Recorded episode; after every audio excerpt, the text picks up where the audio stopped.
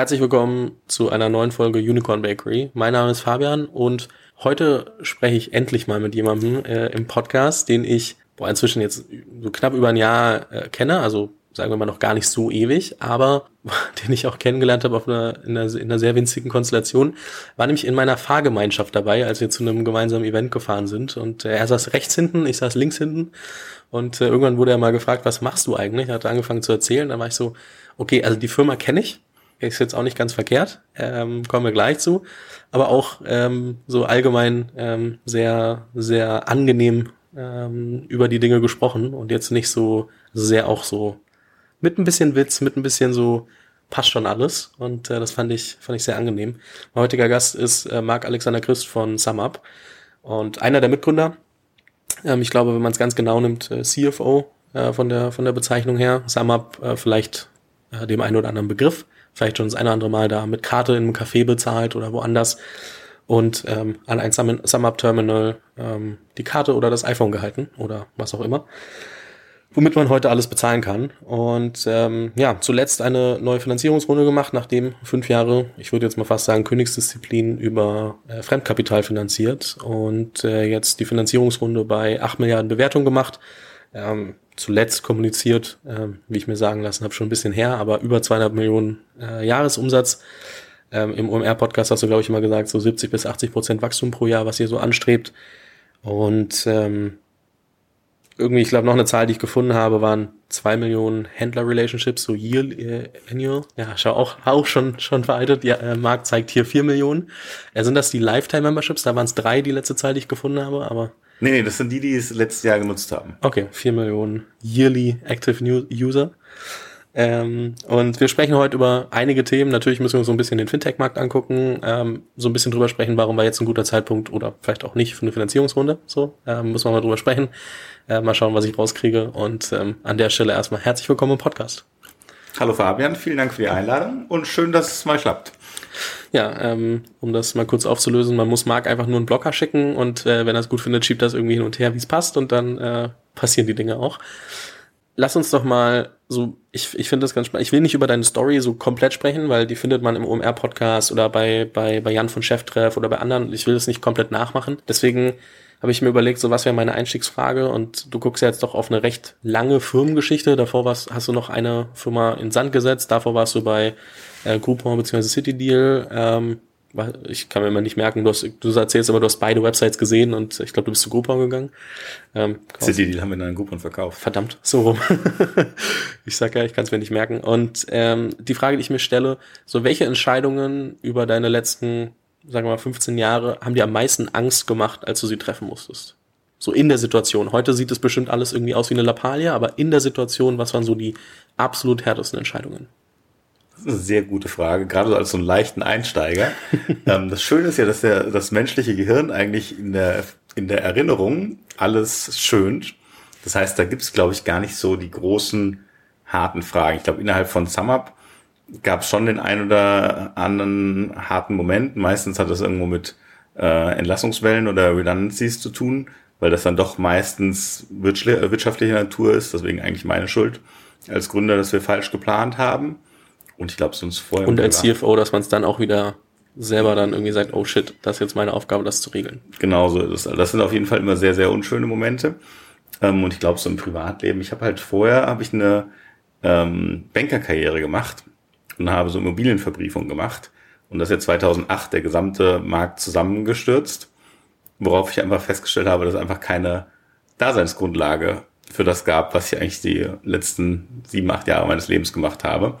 Und habe so praktisch einen kompletten Karrierebreak gemacht und auch irgendwie sehr lange Urlaub gemacht, bis ich dann mir überlegt habe, was ich als nächstes mache und bin dann zufällig zu Groupon gekommen. Oder City Deal. Je Oder City Deal. Also zu City Deal, dann City Deal kennt jetzt keiner mehr. Das ist jetzt schon zwölf Jahre her. Ja. Und City Deal gab es ja irgendwie nur so vier, fünf Monate. Ja, deswegen äh, bin ich nämlich selber da auch so durcheinander gekommen, weil du auch manchmal einfach Groupon sagst statt äh, City Deal. Ähm, du hast gerade gesagt, äh, Entlassungen, das heißt, es lief nicht immer alles äh, perfekt. Ähm, was mich auch, also ich meine, du hattest bei dem Event, wo wir waren, das war so, äh, war so ein Golf-Event für, für Gründer. Das erste Mal, dass ich irgendwie auch nur einmal einen Golfball berührt habe, außer äh, so, äh, keine Ahnung, irgendwo mal aufgesammelt vielleicht. Aber ähm, du hast da so auch viel von den, von den Ups und Downs erzählt. Und ich meine, wenn man sich das jetzt so anguckt und äh, wie du sagst, sowohl wahrscheinlich in der Erinnerung sieht das aus wie ein recht, recht klarer Weg, aber auch wenn man sich's anschaut, man, man sieht ja heute nur das Endergebnis. Was sind denn so die Dinge, die, die dann wirklich schiefgelaufen sind? Was waren es, keine Ahnung, einfach nur, ah, wir haben falsch geplant, unsere Ziele nicht erreicht oder waren da auch viel von externen Faktoren getrieben? Hm, das ist immer eine Kombination, würde ich sagen. Also, weil also ein relativ einfaches Beispiel ist, wir haben am Anfang sehr viel auf Direktvertrieb ähm, gesetzt, weil das natürlich der schnellste Weg ist, um Kartenleser ähm, an den Händler zu bekommen. Haben dann aber festgestellt, dass die Unit Economics dieses Direktvertriebs einfach nicht funktionieren. Das heißt, wir waren eigentlich schon viel zu weit skaliert, um ähm, praktisch, um dann festzustellen, dass das einfach ein Kanal ist, der keinen Sinn macht. Und dann musste man halt den ganzen Kanal wieder einsparen. Und da hatte man aber schon 100 Vertriebler eingestellt. Das hätte man wahrscheinlich auch deutlich früher in kleineren, kleineren Rahmen irgendwo feststellen können, dass das keine gute Idee ist. Sehr spezifisch dann nachzufragen, aber wie macht ihr es heute? Also wie gewinnt ihr heute wir, Dadurch, dass unsere Händler super klein sind, das heißt, die Revenue, die wir im einzelnen Händler machen, ist wirklich sehr, sehr klein, also 10, 20 Euro äh, im Monat. Dadurch lohnt sich praktisch keinen Direktvertrieb zu machen. Das heißt, wir machen viel mehr so Push-Marketing. Das heißt, äh, Facebook, Google, Fernsehen, ähm, wo der Händler praktisch auf uns aufmerksam wird, dann auf die Webseite kommt, den Kartenleser kauft, in der Post bekommt und so praktisch alles im Self-Checkout macht. Wie viel ist dann so auch so jetzt einfach wirklich sehr spezifisch, aber es interessiert mich, ähm, weil ich weiß, dass man eure Geräte zum Beispiel auch bei, bei Amazon einfach kaufen kann. Mhm. Ähm, zählt es dann auch in einer gewissen Form als, als äh, ich sag jetzt mal, äh, Push-Marketing im Sinne von, ich suche nach etwas, finde euch dann dort, wenn ich jetzt Kartenterminal suche und kaufe deswegen oder kaufen die Leute, um ihre äh, bestehenden Terminals zu ergänzen? Hm, also sagen wir so, die, die Kartenterminal suchen, die greifen wir schon auch immer ab, weil klar, wenn du Kartenterminal suchst, dann wirst du SumUp schon finden und dann haben wir gute Chancen, dass du uns nimmst. Aber ich glaube, selbst wenn wir so beim Mediamarkt irgendwo im Gang liegen, ähm, merkst du auch, wenn du in diesen Gitterboxen am Eingang bist, verkaufst du deutlich mehr Kartenleser, überraschenderweise, als wenn du irgendwie beim Druckerpapier in der vierten Reihe sitzt. Das heißt, das ist schon auch so ein Mitnahmeprodukt, wo Leute dann irgendwie darauf aufmerksam werden und sagen, okay, ich habe immer mal drüber nachgedacht, nehme ich jetzt mit, kostet 20 Euro und dann probiere ich das mal aus. Das heißt, die ganzen, also ein großer Teil unseres Geschäftsmodells ist praktisch die Einstiegshürde für dich, das auszuprobieren, möglichst, möglichst einfach zu machen. Wenn der Kartenleser 20 Euro kostet und keine Monats-, keine Festgebühr und kein Commitment hat, dann ist halt die Hürde für dich, das mal auszuprobieren, deutlich, deutlich niedriger, als wenn ich dir einen Zwei-Jahres-Vertrag mit 30 Euro im Monat direkt ans Bein klebe. Jetzt hast du gerade gesagt, dass ihr so 10, 20 Euro im Monat pro Händler ähm, auch oftmals macht. Und äh, wahrscheinlich habt ihr auch so ein, ähm, keine Ahnung, dieses ein relativ kleiner Prozentsatz der Händler, der dann doch relativ viel mehr Umsatz macht, auch zu, zu der, zu der, zum Durchschnitt vielleicht auch, aber ähm, ich meine, oft, wenn ich das, wenn ich mit Gründern und Gründerinnen spreche oder auch mit Investoren, dann sind die immer so, ja, aber du musst gucken, dass du irgendwie auch ähm, dann doch, also entweder du machst ein Consumer Product, äh, was halt doch irgendwie relativ äh, wenig Geld vielleicht auch mal ähm, in der einzelnen Transaktion oder so abwirft, oder du machst was, was irgendwie, ähm, wo du dann mit der einzelnen Person auch ähm, super viel ähm, ja, Geld am Ende verdient, also mit dem Business dann hinten raus viel Geld verdienen kannst. Ist es so, dass der Lifetime Value einfach spannend genug ist, wo man dann sagt, okay, deswegen ist es ein spannendes Business, oder ist es, weil man sagt, okay, man kann so viele Leute dafür gewinnen, auch wenn das unfassbar aufwendig klingt, wenn du sagst, äh, alle möglichen Kanäle, Direktvertrieb ist vielleicht doch nicht so spannend und so. Klingt jetzt ja nicht so mega einfach, aber als ob ihr es geknackt hättet bis zu einem gewissen Grad. Und äh, so, was macht das Modell dann so spannend? Also wir sind ja eigentlich eher so fast in einem Prosumer-Markt, weil 70 Prozent unserer Händler sind praktisch Ein-Personen- äh, Unternehmen.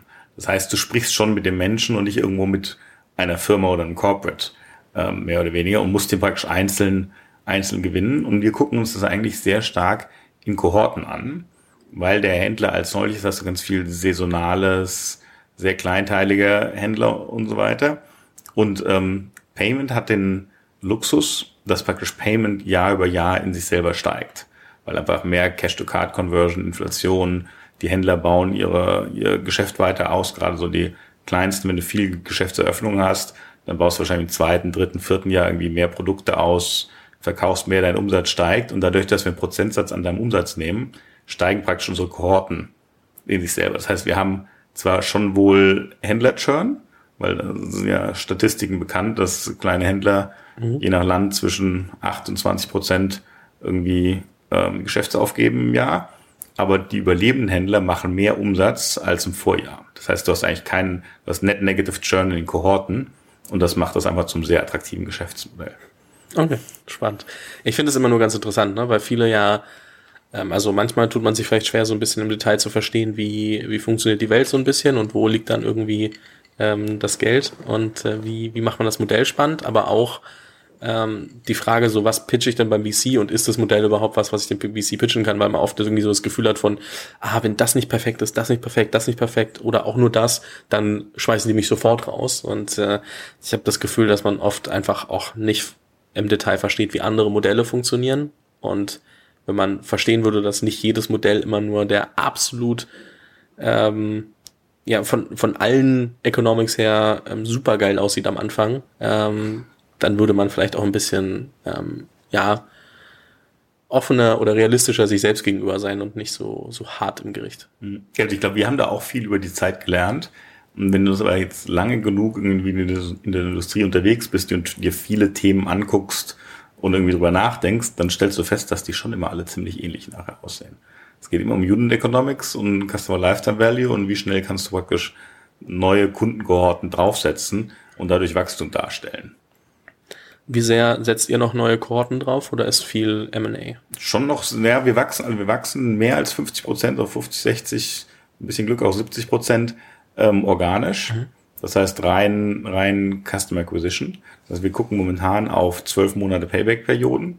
Das heißt, ich gebe eine Million Euro für Marketing diesen Monat aus und die Händel, die ich damit gewinne, werden wir dann eine Million Euro im nächsten Jahr an Umsatz bringen und das dann, wie ich gerade erklärt habe, praktisch wie eine ewige ähm, Annuity.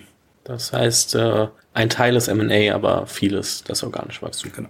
Also wir haben, wir haben in unserer Geschichte, glaube ich, zehn M&A-Deals gemacht und das waren aber großteils so Produkt, ähm, Produkterweiterungen. Also mhm. wir haben ja einmal diesen P11-Merger gemacht 2016, der war schon relativ transformativ, weil wir dadurch praktisch Operating Expense Break-Even wurden und in der Größe zu unserem Hauptwettbewerber aufgeschlossen, wenn nicht auch vorbeigeschlossen ähm, sind. Und dann haben wir noch drei so Talent Acquisition, ähm, praktisch eigentlich Agenturen aufgekauft ähm, gemacht. Und der Rest waren reine Produktakquisitionen. Äh, da gab's Invoicing Accounting mit Debitor, wir haben mit äh, Shoploan Online Store gekauft, wir haben mit Tiller und Goodtill zwei so iPad-Kassen ähm, praktisch äh, dazu aufgesetzt und haben jetzt als letztes mit Five Stars in Amerika so eine Loyalty-Lösung gekauft, um praktisch zu sagen, wir wollen alle Produkte, die der Händler so braucht als Software as a Service rund um ähm, rund um praktisch Payment ähm, mit anbieten, weil wir praktisch durch das durch also wir haben praktisch mit dem Kartenleser haben wir ein sehr starkes äh, Merchant Acquisition Tool gebaut, wo wir praktisch Händler mit sehr guten Unit Economics auf unsere Plattform bekommen und jetzt haben wir diese vier Millionen Händler-Relationships und können dir natürlich mehr anbieten. Und das geht einmal in Richtung Software as a Service und dann noch mehr in, in Finanzprodukte. Verzeih mir den Vergleich, aber wenn ich das so sagen würde, so wie jetzt jemand Shopify nutzt, um seinen E-Commerce-Store aufzubauen, seid ihr dann ähm, einfach genau der, also wollt ihr mit allem drum und dran der Ansprechpartner, seid ihr zum Teil auch, also zum größten Teil schon, aber der sein, wenn ich jetzt ein neues Café eröffne. Genauso ist es und wir wollen dir eigentlich auch noch das ähm, Omnichannel-Erfahrung mitgeben, wo du praktisch sagst, du kannst auch einen Online-Store praktisch aus deiner Kasse raus betreiben, dann kannst du auch einen Payment-Provider für andere Online-Stores und so weiter nutzen. Das heißt praktisch alle Technologie und äh, Financial Needs, die du so hast, wollen wir mit abdecken. Haben auch ähm, eine Mastercard gelauncht mit einem IBAN-Account. Das heißt, du kannst praktisch auch dein Konto bei SumUp führen mhm. ähm, und brauchst eigentlich als Händler nichts außer SumUp, um dein Geschäft zu betreiben. Jetzt, äh, wo wir schon bei Fintech sind, ist natürlich die Frage so allgemein Fintech-Markt. Wie sieht's äh, aktuell aus? Wie nimmst du es wahr? Bezogen auch natürlich auf ähm, die tolle Klarna Downround, die wir gesehen haben, im Sinne von nicht toll, aber sehr, sehr schlagzeilenreich ähm, und irgendwie erstaunlich laut von manchen Leuten gefeiert, dass äh, Klarna so runtergekommen ist. Wie nimmst du das wahr und was bedeutet das so für die Fintech-Szene in können sagen Europa, können sagen weltweit, wir können sagen Deutschland, was du also, möchtest. Feiern würde ich es jetzt nicht, weil ähm, das zieht natürlich schon über den ganzen Markt runter, wenn sich Preise anpassen. Auf der anderen Seite, wenn wir ehrlich sind, wenn man überlegt, was jetzt 2021, 2022 so an Bewertung gezahlt wurde und wie viel Geld da im Markt war, das ist auch nicht gerade gesund gewesen. Das ist, glaube ich, eine ganz vernünftige Korrektur Ähm, also wenn die ganzen Graphen anguckst, läuft irgendwie 17, 18, 19 so. 21, 22 war kurz etwas verrückt und äh, nee, äh, 2021 und 22 ist eigentlich aus der Verlängerung von 18, 19 immer noch über 19 und eigentlich immer ein ganz guter Wachstum. Das heißt, ich habe eine sehr schöne Geschichte, hat einer meiner Lieblingsinvestoren mir erzählt. Du bist frisch verliebt, läufst in München über den Viktualienmarkt, siehst den schönsten Apfel deines Lebens. Der Apfel kostet 40 Euro, aber die Sonne scheint und du bist frisch verliebt. Dann kaufst du den Apfel. Jetzt ist Mittwoch, deine Beziehung hat sich aufgelöst. Du sitzt in der Küche, der Apfel ist inzwischen ein bisschen schrumpelig. War der wirklich 40 Euro wert? Das Oder beschreibt die, letzte, das die letzten zwei Jahre sehr gut, ja. Genau, das ist, äh, und ärgerst du dich jetzt, dass der Apfel nicht 40 Euro wert ist, wenn du ihn jetzt wieder bei Ebay verkaufen möchtest. Das, äh, vielleicht äh, hättest du auf einem Supermarkt einen Apfel für 4 Euro kaufen können. Was würdest du sagen, was hat das für eine Auswirkung auf äh, die Fintech-Szene oder den Fintech-Markt allgemein? Ich glaube, momentan ist erstmal eine sehr gesunde, ähm, glaube ich, eine gesunde Entwicklung, weil ich glaube, wenn du nochmal rauszoomt, wie viele Firmen in Deutschland oder auf der Welt jedes Jahr finanziert werden. Ist ja eine sehr schöne Zahl, weil ich glaube, Entrepreneurship ist einfach eine gute Sache und bringt die Gesellschaft nach vorne und schafft Wert. Aber so viele Firmen, wie finanziert werden, wenn wir wissen, dass auch nur 20 Prozent oder 10 Prozent irgendwie ans Ziel kommen, müssten ja die anderen 70 Prozent auch wieder zumachen. Das ist aber nicht passiert in den letzten Jahren, weil so viel Liquidität im Markt war. Das heißt, wir haben jetzt einmal eine Korrektur gehabt und du hast viel mehr Bewusstsein praktisch von allen äh, Startups, dass irgendwie finanzielle Ergebnisse, Unit Economics, vernünftiges Wirtschaften auch mehr Sinn macht und deswegen gibt es, glaube ich, jetzt auch mehr eine gewisse Abkühlung am War for Talent. Es werden vernünftigere Sachen finanziert und so weiter. Das heißt, eigentlich insgesamt ist das jetzt zwar schon traurig, dass Geld nicht mehr umsonst ist. Es war vorher das Schlaraffenland, war auch ein schöner Moment. Aber ich glaube, gesünder ist es schon, wo wir jetzt sind. Ist äh, der Grund von Geld kommt nicht mehr aus der Steckdose, wie, wie Philipp Dames irgendwann mal gesagt hat, äh, bei mir im Podcast, ist das auch so der Grund, warum ihr dieses Mal so nach fünf Jahren dann eine Equity-Runde statt einer FK-Runde gemacht habt? Ich glaube, wir sind da etwas spezieller. Ähm, wir haben praktisch, also wenn wir unsere Funding-Historie insgesamt uns angucken, haben wir 2012, 13 sehr gut geraced. Wir haben ja 10 und 12 Millionen in der Series AB. Und was dann passierte, ist, dass dann der Markt relativ äh, abkühlte, äh, weil, glaube ich, alle Investoren entweder in uns, unsere Wettbewerber, investiert haben oder beschlossen haben, dass das nichts, nicht der richtige Markt für sie ist. Und dann ähm, gab es relativ wenig Kapital. Wir haben dann mit dem P11-Merger geschafft, praktisch Operating Expense Break-Even hinzubekommen, dadurch recht ähm, unabhängig zu sein und haben durch das vorher beschriebene Kohorten Kohortenbehavior konnten wir das praktisch dann finanzieren, weil du praktisch gesagt hast, ich, ich leihe mir Geld, investiere das in neuen Wachstum und dann sehe ich ziemlich genau, wie die Kohorte praktisch sich entwickelt und das gibt dem, dem Länder Sicherheit. Das heißt, wir haben über die letzten fünf Jahre eigentlich nur äh, Kredite aufgenommen und haben jetzt mit, den letzten, mit der letzten Runde über eine Milliarde ähm, Kreditvolumen. Der Grund, warum man jetzt mal eine Equity-Runde macht, ist erstmal, weil man es kann, um zu zeigen, dass äh, der, wir sind im schlimmsten Funding-Environment der letzten zehn Jahre und man kann trotzdem fundraisen, ist erstmal ein sehr starkes Zeichen an den Markt und gibt natürlich auch ähm, den bestehenden Investoren und Ländern ähm, praktisch ein gutes Gefühl, weil die dann sagen, guck mal hier, da gibt es einen wirklichen Wert, der meinem Milliarde Kredit gegenübersteht.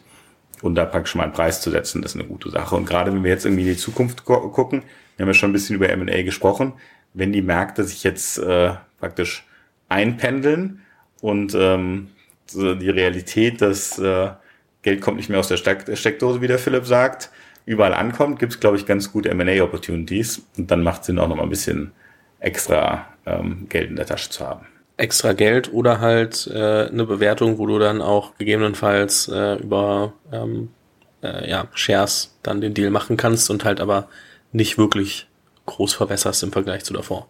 Genau so ist es. Hat natürlich Vorteile, wenn man dann irgendwie in einem schlechten Marktumfeld auf einer 8 Milliarden Bewertung raisen kann. Ähm, ich würde behaupten, ähm, da gibt's auf gar, also nicht mal eine Handvoll Companies in, in Deutschland, die das jetzt gerade nach so einer langen Zeit und nach, also schon gar nicht mit der Vervielfachung, die ihr habt, zur letzten Bewertung äh, machen können. Äh, ich meine, Raisen auf hohen Bewertungen sehen wir ja, geht immer noch. Ähm, ich würde gerne mal bei manchen etwas mehr hinter die ähm, Deals gucken. Ich würde jetzt ungern die Verträge wälzen, weil es mir vielleicht ein bisschen zu viel, zu viel Papierkram ist, aber so ein bisschen die Zahlen, Daten, Fakten, ähm, was man da heutzutage so reingeschrieben bekommt, was man noch verhandeln darf, was nicht.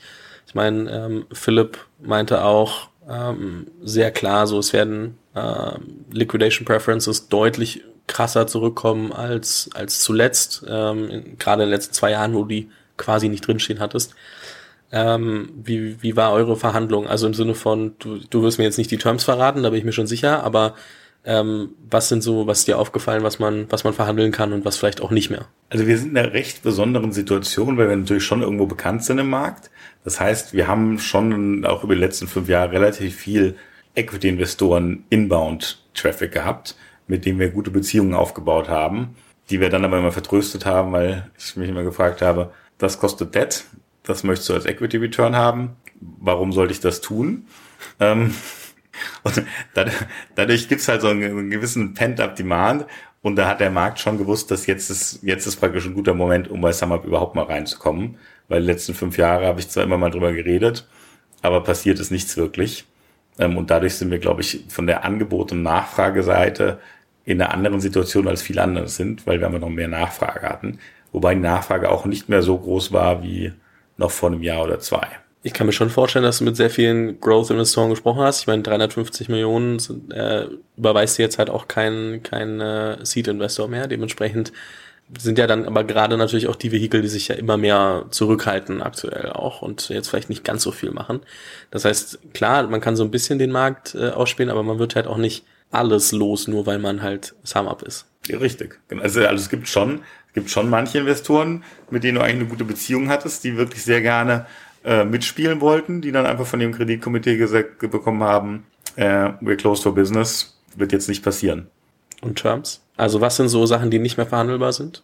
Die vorher Terms vielleicht ist einfach... immer alles verhandelbar. Das ist, also es ist immer eine, eine Funktion zwischen, wie viel Geld sammelst du ein, was die Bewertung, wie viel Sicherheiten, Kontrolle bekommen die Investoren. Das ist immer ein Trade-off. Mhm. Dann sagen die, umso höher die Bewertung, umso mehr äh, Downside Protection wollen sie haben. Wenn du nicht möchtest, dann geht halt die Bewertung ein bisschen runter. Gutes Thema, Bewertung. So, ähm, ich meine, oft spielt bei Bewertung auch irgendwie Ego eine Rolle. So, ich meine, wer jetzt irgendwie seit fünf Jahren äh, sich nicht drum gekümmert hat, irgendwie eine, eine Equity-Runde zu machen, nur für, für Ego, sondern gesagt hat, okay, der smartere Weg ist halt FK und wir können's, ist schon mal gut. Wer jetzt nicht irgendwie dauernd neue Zahlen irgendwie rausposaunt, der scheint jetzt nicht nur auf Ego Wert zu legen. Ähm, deswegen die Frage auch so, wo ist dann die Balance. Weil ich habe gehört, äh, in einem anderen Podcast hast du gesagt, okay, wir, äh, wir packen das Geld so ein bisschen aufs Konto als unsere Downside Protection und wir zeigen halt mal dem Markt, dass wir es können. Aber ich meine, die Frage ist, wären die Bedingungen drastisch besser gewesen, wenn du zum Beispiel sieben Milliarden als Bewertung genommen hättest? Also was, was ist so, da, wie bist du selber daran gegangen zu sagen, okay, was bin ich bereit zu machen und was halt nicht? Das ist eher immer so ein Angebot- und Nachfrage-Ding. Du gehst praktisch einmal durch den Markt, kriegst irgendwelche Angebote für acht, welche für sieben, welche für neun und dann kriegst du, sagst du praktisch die Balance, hier sind die Terms gut genug mit der Bewertung. Hier könnt ihr eine viel bessere Bewertung bekommen, aber die Terms äh, haben gewisse Geschmäckle. Und ähm, hier sind die Terms super, aber die Bewertung ist ein bisschen niedrig. So wiegt man das dann praktisch ab. Und letztendlich ist das, glaube ich, schon eher ein, kein total einfacher und straightforward Prozess. Da spielen immer Menschen mit. Und also vielleicht mag ich den Investor noch ein bisschen lieber als den. Der zahlt aber ein bisschen weniger. Dann äh, so kommt man dann zusammen praktisch. Nimmst du dann den, den du mehr magst oder den, der ein bisschen besser zahlt? Das ist immer sehr unterhaltsam, weil ich habe das, also öfter, wenn ich irgendwie jüngere Startups mentore, die sagen dann, guck mal hier, ich habe den Investor zu X, den wirklich finde ich wirklich gut, mit dem haben wir wirklich viel, viel Zeit das ist total gut. Da hinten ist noch jemand, der zahlt 30 Prozent mehr, aber ich möchte schon lieber zu dem ersten. Und dann sage ich, hast du auch schon mal mit dem zweiten Zeit verbracht und den kennengelernt? Das ist die Antwort meist, nee, ich habe die ganze Zeit mit dem ersten Zeit verbracht. dann verbringen sie mal eine Woche mit dem zweiten und stellen fest, das sind ja auch ganz vernünftige Leute, die bringen ja auch noch irgendwie viel weiteres mit. Ähm, und eigentlich sind die noch besser als der erste.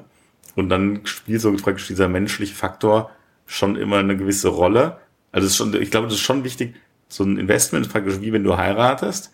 Das heißt, wenn du nicht irgendwie eine persönliche Chemie mit dem Gegenüber hast und irgendwie das Gefühl hast, dass du mit dem zehn Jahre gut zusammenarbeiten kannst, weil wieder erwarten, läuft nicht immer alles so, wie es im Businessplan stand. Und dann stellst du fest, ähm, mit wem man wirklich zusammenarbeiten kann.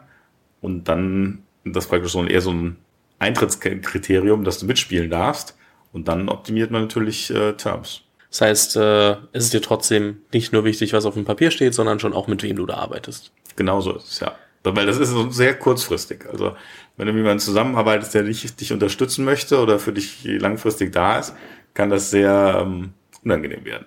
Das auf jeden Fall. Ich äh, finde es nochmal auch ganz spannend. Ne? Also so ändert sich das irgendwann oder bleibt man dabei. Und äh, es klingt relativ wahrscheinlich, dass man einfach dabei bleibt, aber da ich selber nicht in der Situation gesteckt habe, muss man dann doch ab und zu auch einfach nachfragen. Hm. Ich kann, also was ich auch immer sehr empfehle, ist überhaupt mehrere Investoren an Bord zu nehmen, weil so verteilt sich das Ganze ein bisschen. Wir haben auch über unsere zehn Jahre gibt's, äh, haben wir natürlich sehr guten Support praktisch vom gesamten Feld bekommen. Aber es gab auch welche, die irgendwo 2014 das ganze Pack angeführt haben, gesagt haben, hier Pay to Play, ihr müsst jetzt mit investieren, um die Firma zu unterstützen. Und dann 2016 ähm, nicht mehr ans Telefon gegangen sind, weil was auch immer gerade sonst im Portfolio passiert. Das sind dann auch oft Faktoren, die außerhalb praktisch von deiner, deinem Einfluss stehen. Das heißt, so ein schön diversifizierter Cap Table ist immer viel wert. Ich glaube, da muss man unterscheiden zwischen diversifiziert und sehr, sehr, sehr fragmentiert. Also das heißt nicht, dass ihr jetzt irgendwie 50 Gesellschafter drin haben sollt wahrscheinlich. Also es wird irgendwie immer normaler, aber wenn man irgendwie 30 Angels nimmt, aber ich habe mir auch sagen lassen, dass das jetzt auch nicht so gern gesehen ist. Ähm, das heißt aber, und du musst ja natürlich irgendwie wahrscheinlich auch schauen, es gibt ja genug VCs, die sagen, unter x Prozent äh, wollen wir gar nicht einsteigen, also die wir irgendwie selbst für uns haben. Gibt ja schon so ein paar Faktoren, die man muss wählen können, um das äh, spielen zu können. Das ist immer, aber das Fundraising ist überhaupt ein, ein Numbers Game. Also wenn du nicht 100 Investoren angesprochen hast, hast du eh kein gutes äh, Bild auf den Markt. Und wahrscheinlich, wenn du das mal 100 Investoren angesprochen hast, werden da mehr als einer stehen. Und dann wenn der Fonds sagt, ich will unbedingt rein, aber ich brauche mindestens zehn Prozent und du sagst, ich habe hier aber noch drei andere, ich kann dir nur siebeneinhalb geben. wenn du ein gutes Investment bist, wird der Investor dann, zumindest hat er 2021 gesagt, okay, dann sind es siebeneinhalb Prozent. Ähm, schauen wir mal, wie sich jetzt entwickelt. Schauen wir mal, wie sich jetzt entwickelt. Aber jetzt wollen, jetzt haben die Investoren auch nicht alle so viel Geld. Das heißt, die freuen sich auch sehr, wenn du noch jemand anderen mitnimmst, weil dann haben die auch eine bessere Sicherheit, dass das Investment, was sie gerade machen, auch irgendwo dass sie nicht die einzigen sind, die den Preis bestimmen. Das, das ist ja die, ich glaube, die Hauptschwierigkeit momentan ist, dass es keine richtige Preisfindung gibt, weil es zu wenig Deals gibt. Das heißt, wenn momentan hilft es dir sehr, wenn du einen zweiten oder dritten Investor mitnimmst, weil dann jeder sagt, okay, wenn der Fabian auch investiert, dann wird das schon ein vernünftiges Investment sein, die richtige Bewertung sein. Ganz andere Frage, ganz anderes Thema, das mich interessiert, aber ich habe mich gefragt, bei so einer Firma, die in so vielen Ländern unterwegs ist und mit so vielen Händlern arbeitet, ähm, und natürlich auch dementsprechend Mitarbeitende hat. Ähm, welche Rolle spielt da Inflation? Wie muss man gerade als CFO sich dann irgendwie so eine Company angucken und sagen, okay, wir sehen natürlich auch in verschiedenen Ländern verschiedene Quoten oder Raten äh, für die Inflation. Was bedeutet das für euch? So Volkswirtschaft war jetzt nicht meine stärkste, stärkste Disziplin im Studium. Also wir haben natürlich, äh, was erstmal nicht zu vergessen ist, die, äh, es gibt auf der Startup-Seite ja schon seit Jahren eine unglaublich starke Inflation, was so Gehälter angeht. Der Wolf Hotel ist äh, sehr groß und sehr präsent. Das heißt, wenn du überlegst, wie irgendwie die letzten fünf Jahre sich in Berlin Gehälter entwickelt haben, das ist, glaube ich, der größte Inflationsfaktor und das ist ja auch der größte äh, Kostenbaustein, den man praktisch in der Firma hat.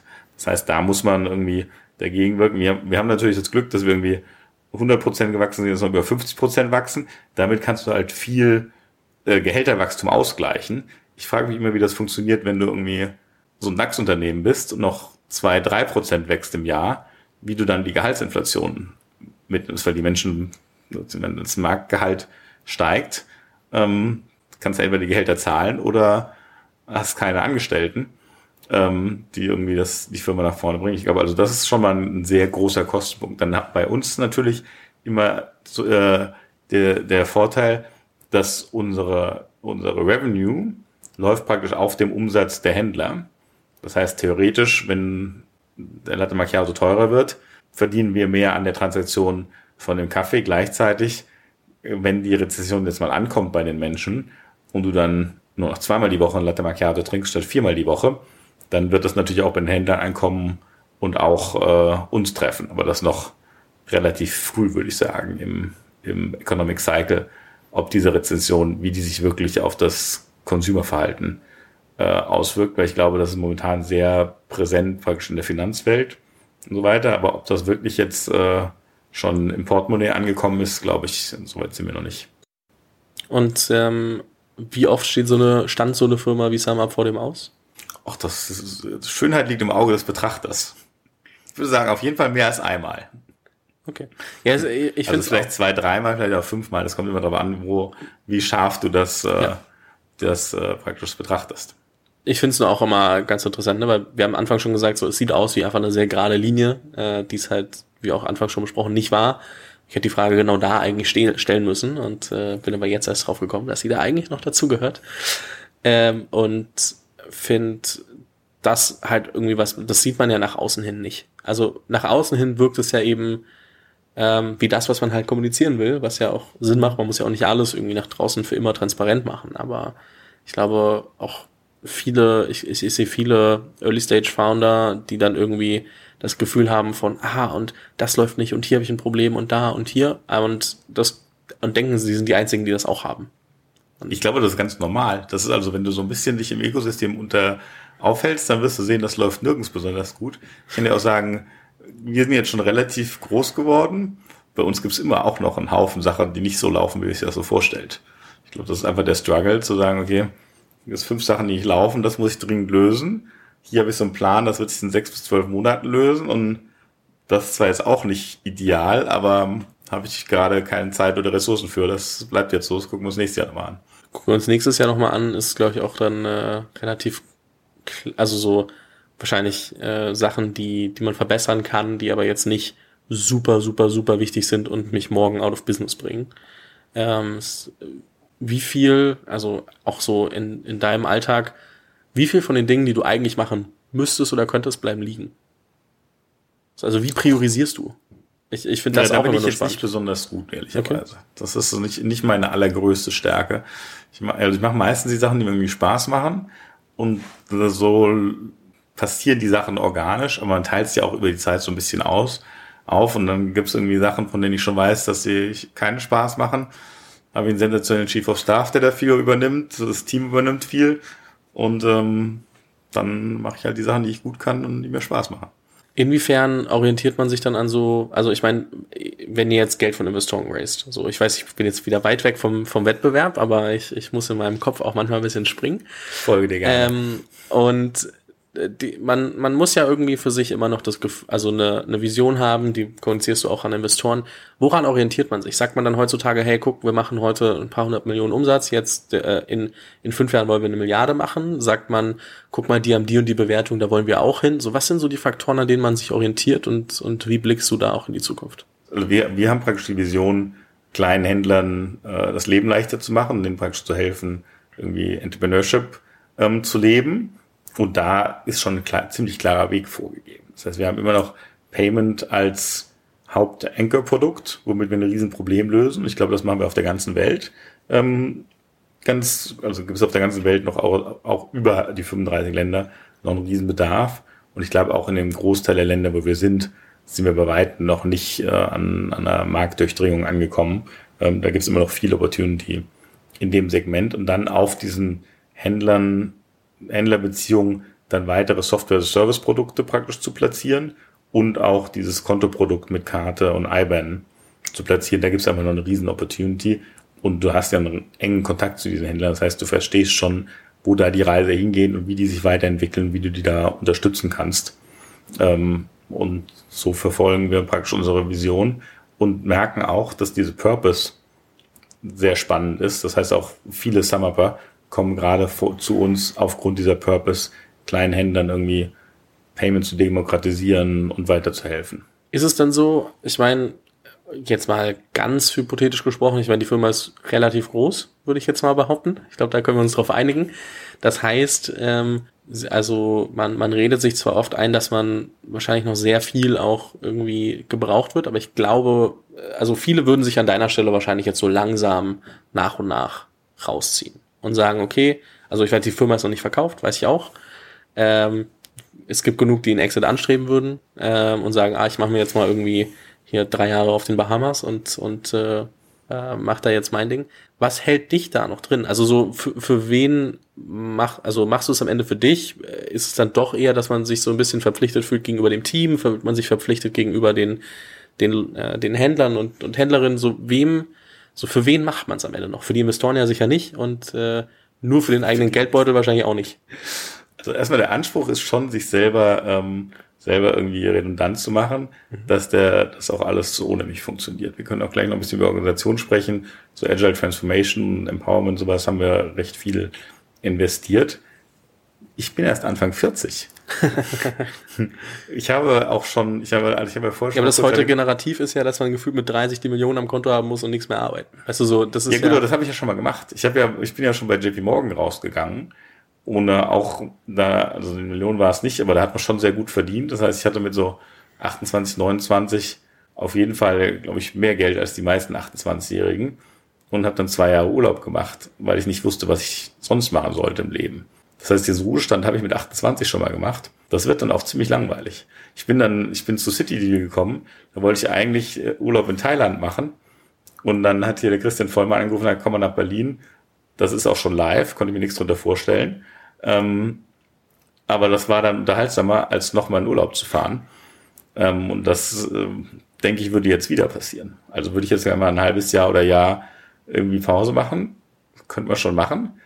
Bin mir ziemlich sicher, dass schon im siebten Monat mir ziemlich langweilig wird. Das heißt, das äh, ist unter anderem auch das äh, eigene Bespaßungsprogramm. Es macht aber Spaß. Es macht aber Spaß, die Firma zu bauen, zu sehen, wie wir wachsen, die Probleme, die wir lösen äh, wie wir auch den 3000 Summer irgendwie ein gutes Umfeld geben, wo die wachsen können, sich entfalten können und äh, Spaß haben. Und was soll man sonst machen im Leben? Ich glaube, wenn du dich jetzt irgendwo an einen Pool in den Bahamas legst, dann wirst du relativ schnell relativ alt. Du, ich äh, kann mich nicht mal einen Tag an den Strand legen, ohne dass ich irgendwie so zappelig werde. Das liegt aber nicht daran, dass ich jetzt dann direkt wieder immer unbedingt arbeiten muss, sondern mehr auch gar mich bewegen allgemein und nicht, nicht ruhig sitzen kann. Aber äh, das kriege ich bei Podcasts erstaunlich gut hin. Aber ähm, ja, ich kann mir schon vorstellen, was du meinst. Ähm, ich finde es nur immer eine spannende Frage, ne? weil, weil eben viele so danach streben, sofort irgendwie oder möglichst schnell so viel Geld auf dem Konto zu haben, dass man sich damit gar nicht mehr beschäftigt und irgendwie, keine Ahnung, ähm, halt nicht mehr arbeiten muss. Und ich finde es immer ganz angenehm auch zu überlegen, so ist das die einzige Wahrheit, die es da draußen gibt. Ähm, und wenn man ganz genau guckt, dann ist es für die allermeisten Menschen halt nicht die Wahrheit. So, muss man auch mal dazu sagen anhand dessen, so was ihr gerade aktuell macht so, und, und ähm, deiner, deiner Rolle auch da drin, wie oft oder in welchen Situationen verspürst du heutzutage noch Druck? Also was ist schon, also ist schon alles normal geworden und man kommt eh damit klar und man weiß, ach, krieg ich schon easy hin oder wie oft verspürst du Druck? Das, also ich kann sehr gut mit Druck umgehen. Das konnte ich schon immer. Dadurch verspüre ich den eigentlich sehr selten. Es gibt dann natürlich schon Momente, wenn irgendwie gerade die Finanzierungsrunde zu Ende gegangen ist, und nicht so 100% klar ist, wo du jetzt die Gehälter in den nächsten drei Monaten zahlen kannst, da kommt schon ein gewisser Druck auf, ähm, zu gucken, dass man irgendwie Funding noch schnell äh, reinbekommt, bevor man dann sagen muss, sorry, es gibt jetzt erst übernächsten Monat wieder Gehalt. Das sind schon so Druckmomente, aber ich glaube insgesamt, dass man, man, ist ja nicht so, dass du irgendwie gestern noch zehn Leute hattest, heute 3000 hast, sondern man wächst da irgendwie graduell rein und wächst praktisch so an seinen Aufgaben. Jetzt, äh, man muss ja natürlich irgendwann auch mal so ein bisschen über, über Wettbewerb sprechen. Ihr seid ja nicht die Einzigen, die, die, die das machen, was ihr da vorhabt. Bargeld. Und ähm, auch, auch in Deutschland wahrscheinlich lang genug äh, großer Competitor gewesen, bis dann irgendwann äh, wahrscheinlich Corona auch so ein bisschen dabei geholfen hat, dass das zum Teil sich, dass es sich von selbst abschafft. Aber ich meine, ich glaube, dass das äh, amerikanische Konkurrenz, die amerikanische Konkurrenz ist äh, Block, hießen vorher Square wenn man sich das so anguckt und wenn sich eine Firma von Square auf Block umbenennt, dann merkt man, dass sie sich auch sehr viel mit dem, mit dem Kryptomarkt irgendwie beschäftigen. Und wer Jack Dorsey verfolgt, der ehemals äh, Twitter-Geschäftsführer und äh, jetzt, glaube ich, vorrangig sich nur noch um Block kümmert, der weiß, dass dann äh, auch der sehr starker ähm, Advokat und, und Befürworter des Ganzen ist.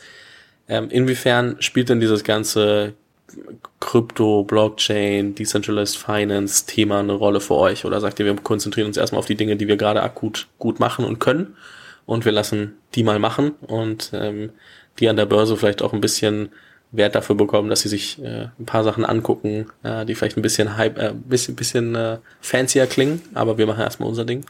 Hm. Also hast du, du mischst gerade Wettbewerb oder Krypto? Also äh, beides so ein bisschen, ne? Mhm. Weil, also weil der Wettbewerb halt sich in diese Richtung schon etwas ähm, vortastet. Ähm, vielleicht genau, auch so ein bisschen also die Frage kombiniert. Ich glaube, also wir, wir haben schon mal Bitcoin Acceptance äh, für unsere Summer Merge gemacht, glaube ich 2014 oder sowas. Haben festgestellt, dass das kein Problem löst ähm, und die meisten Händler eher verunsichert.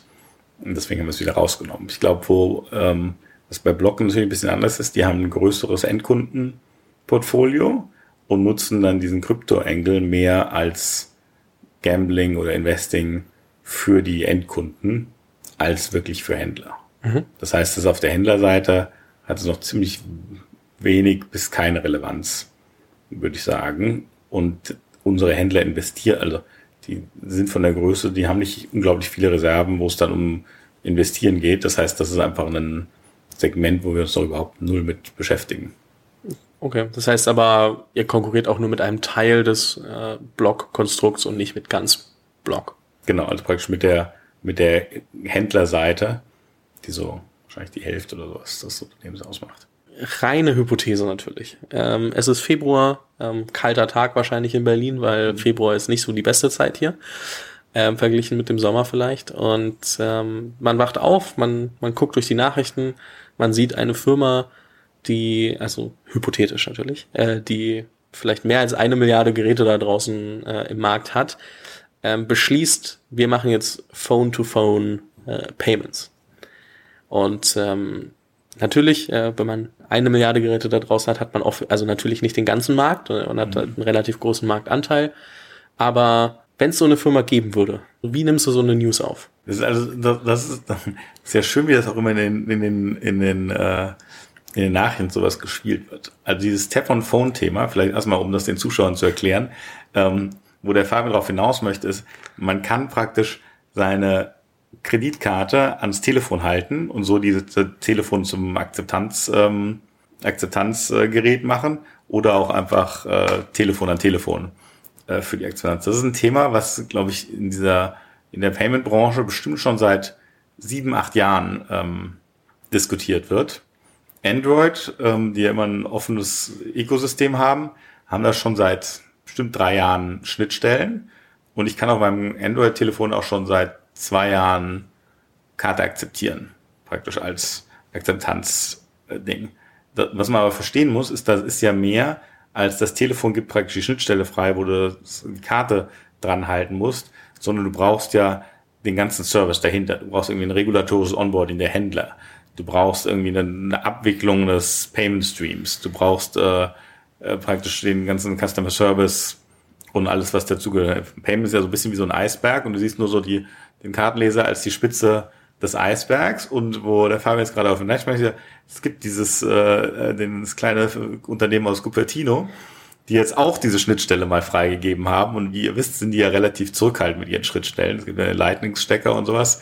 Ähm, das macht man sehr ungern. Deswegen hat das viel äh, praktisch, wie heißt das hier, aufgewühlt, äh, dass man jetzt auch diese Schnittstelle hat. Ähm, jetzt im wirklich täglichen Gebrauch kostet so ein iPhone aber schon immer noch 1000 Euro. Wenn ich mir meine kleinen Händler so angucke, werden die sich lieber so einen äh, 20 Euro Kartenleser von SumUp kaufen und das nutzen als Payment-Akzeptanzgerät anstatt ihrem Telefon. Das heißt, so ein großer Teil der, der Händler, die irgendwie, keine Ahnung, mehr als 10 Transaktionen in der Woche machen, werden schon immer noch einen weiteren Kartenleser haben, während wenn du Berater bist und einmal im Monat deinem Kunden 700 Euro abziehst, das könnte dann schon übers Telefon passieren, aber wir sehen uns da schon trotzdem auch noch als Gewinner ähm, auf dem ganzen äh, Ding, weil du brauchst ja irgendeine Software auf diesem Telefon. Und da sind wir momentan die, die am besten aufgestellt sind, um praktisch das ganze Merchant Servicing, Onboarding, Regulatorik und so weiter für dieses Onboarden von Millionen von kleinen Händlern praktisch zu machen. Das ist ja ein bisschen wie wenn du diese Kontoeröffnung, so ein bisschen, wenn du äh, in den vor wenigen Jahren noch bei der Deutschen oder Commerzbank probierst, das Konto zu öffnen, gegenüber dem Onboarding-Flow von Number 26. Ich glaube, da sind wir die besten Positionierten, um halt die große Händlermasse onzuboarden, den Service zu geben. Hat man dann trotzdem Respekt davor, dass so ein Apple ähm, da die Bemühungen intensivieren könnte? Oder sagt man, ja, wenn die nur die Schnittstelle machen, dann wird es schon passen? Die haben ja keinen wirklichen Bezug zu den Händlern. Also Apple ist ja keine, keine Händlerbrand.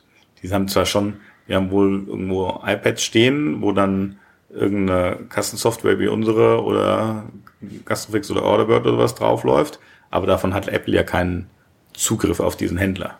Das heißt, ich glaube, da sind die noch weiter weg. Ich glaube, wo wo, was spannender ist, ist auf der anderen Seite, auf der Issuing-Seite, wo du mit Apple Pay oder Android äh, Pay und sowas, äh, Google Pay praktisch ähm, eher die Endkunden praktisch für dich gewinnen kannst und so auf der Seite praktisch in dieses Ökosystem reinkommst, um praktisch den zahlenden Teil zu haben ähm, gegenüber dem Akzeptanzteil. Wäre Apple aber nicht auch so ein Laden, der prädestiniert dafür ist, äh, dann zu sagen, na gut, wir haben das noch nicht, aber wir haben ja doch irgendwie entweder sehr viel Geld rumliegen oder auch eine Bewertung, mit der man auch mal schnell ähm, eine Firma schlucken kann. Weiß, sie würden es über Cash machen, weil sie zu viel Geld rumliegen haben, aber und also das ist wahrscheinlich das Argument, was man immer hört. Ne? Also auch äh, klar, als Gründer musst du dir immer anhören von einem VC, ja und was, wenn Google, Apple oder Facebook das machen? Ähm, deswegen ähm, bitte bitte mit äh, mit Humor nehmen auch bis zu einem gewissen Grad. Aber Siehst du in irgendeiner Form, dass sie sich da einfach dann dazu kaufen werden oder öffnen oder also jetzt auch mal im Detail, weil du sagst, die haben eine Schnittstelle geöffnet, dargestellt wird es, mhm. als ob sie es auf, also auch so intensiviert hätten? Oder sagst du, okay, da werden jetzt halt andere mit dieser Schnittstelle arbeiten und werden versuchen, ein Konkurrenzprodukt zusammen abzubauen, aber das wird nicht Apple selber sein? Also momentan ist diese Schnittstelle, die ist auch noch überhaupt nicht komplett freigestellt. Die, die nutzen Leute wie Stripe, Adyen und wir. Okay. Da gibt's also, wenn du jetzt bei Apple anrufst und sagst, du möchtest mal gern Tauschpay würde ich mich wundern, wenn der Apple überhaupt ans Telefon geht. Das heißt, das ist schon, also, das, bis du diese Demokratisierung hinbekommst, ist das, glaube ich, ein großer Weg. Ich glaube, das ist sogar eher so, dass du praktisch mit dem SumUp SDK dann Kartenakzeptanz über Apple machen kannst und da dahin kommst. Das heißt, ich glaube, das dauert alles sehr lange, bis sich das wirklich bewegt hat. Und das ist, jetzt, ist übrigens nicht Apple Pay, es gibt ja Apple Pay, Google Pay und Amazon Pay. Mhm. Also eigentlich sind die, will ja jeder mitspielen, weil das ein sehr, sehr attraktives Feld ist aus welchen Gründen auch immer. Aber da, die brauchen immer jemanden für uns praktisch für Teile von dem, was sie tun. Also sie bauen ein komplett neues Geschäftsmodell auf und da kann ich sagen, da haben wir zehn Jahre Vorsprung. Das ist nicht so, selbst mit viel Geld ist das einfach nicht so schnell zu machen.